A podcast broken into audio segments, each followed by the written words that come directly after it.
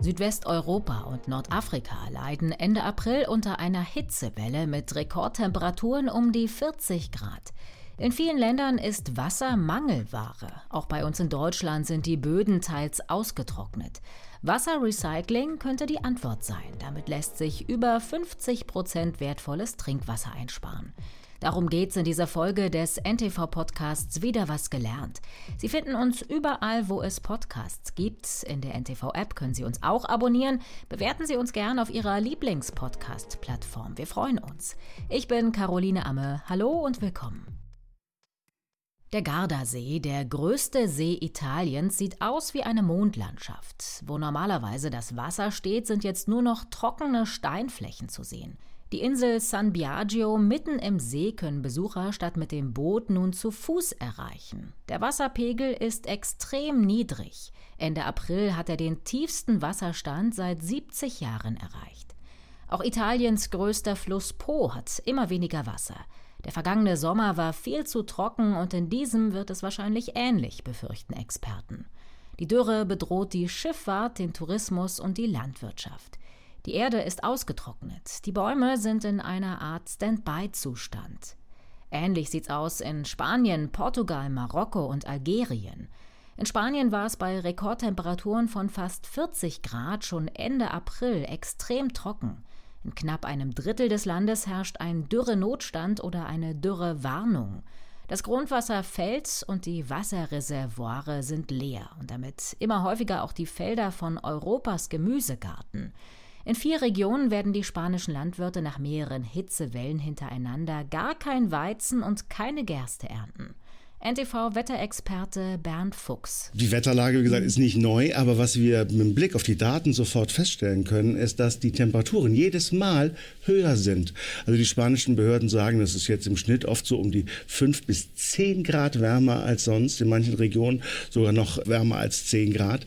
Das ist schon erschreckend, wenn man das sieht und vor allen Dingen die Trockenheit, wenn es so stabil durch den Winter kein Regen fällt, weil im Sommer, wir wissen das alle, warum fahren wir im Sommer nach Spanien? Da regnet regnet es kaum. Wenn es also im Winter nicht geregnet hat, was soll da jetzt noch kommen? Das kann also verheerende Folgen haben. Auch bei uns in Deutschland ist der Boden in einigen Regionen schon jetzt teils sehr trocken, unter anderem in Berlin und Brandenburg.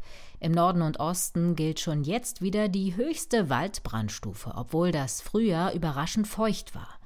In Berlin ist der Grundwasserspiegel viel zu niedrig. Die Berliner Wasserbetriebe haben deshalb im April zum Wassersparen aufgerufen. Es muss also aus verschiedenen Gründen dringend Wasser her. Eine Möglichkeit, die sich vor allem dort anbietet, wo große Häuser stehen, ist Wasserrecycling. Jeder Mensch in Deutschland nutzt pro Tag rund 130 Liter Trinkwasser. Der größte Teil fließt in den Abfluss, beim Duschen oder Abwaschen. Anstatt das Wasser aus Badewanne, Waschbecken und Waschmaschine in die Kanalisation zu leiten, kann dieses Grauwasser wiederverwendet werden und viel Trinkwasser einsparen, hat uns der Umweltingenieur Erwin Nolde erklärt. Das kommt immer darauf an, für welche Verwendungszwecke Sie das Betriebswasser eingeplant haben. Wenn Sie das nur für die Toilettenspülung machen, sind wir so zwischen 30 und 35 Prozent Trinkwassereinsparung.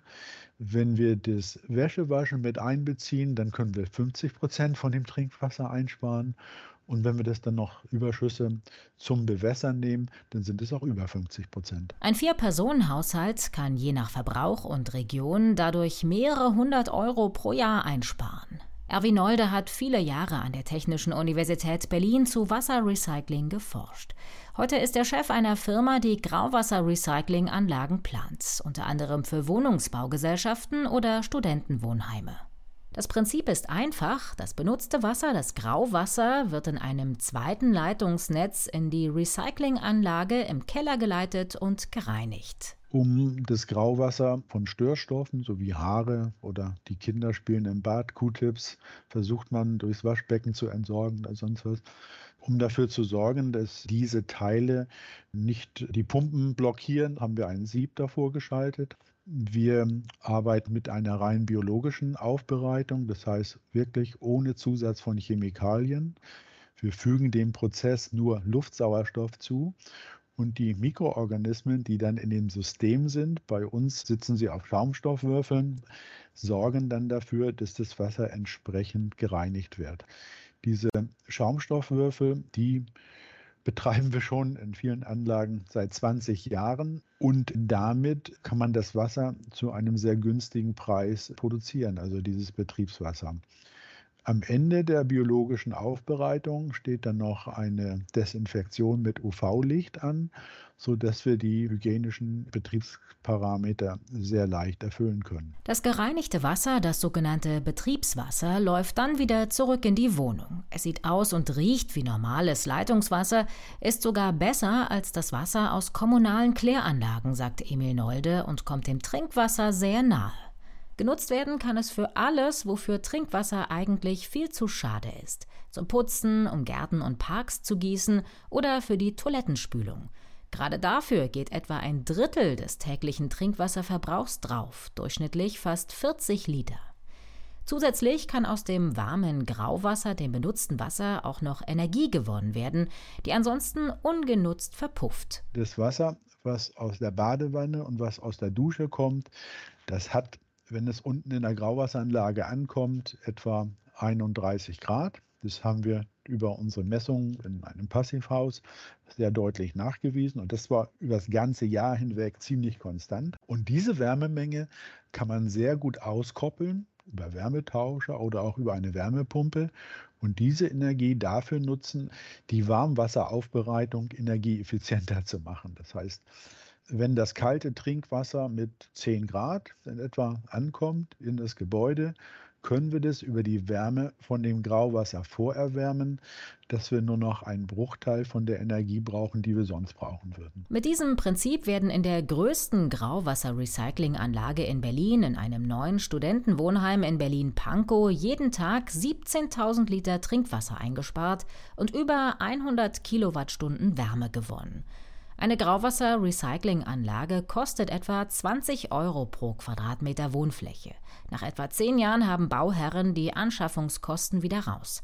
Weil weniger Wasser und Energie verbraucht wird, zahlen die Mieter auch weniger Nebenkosten.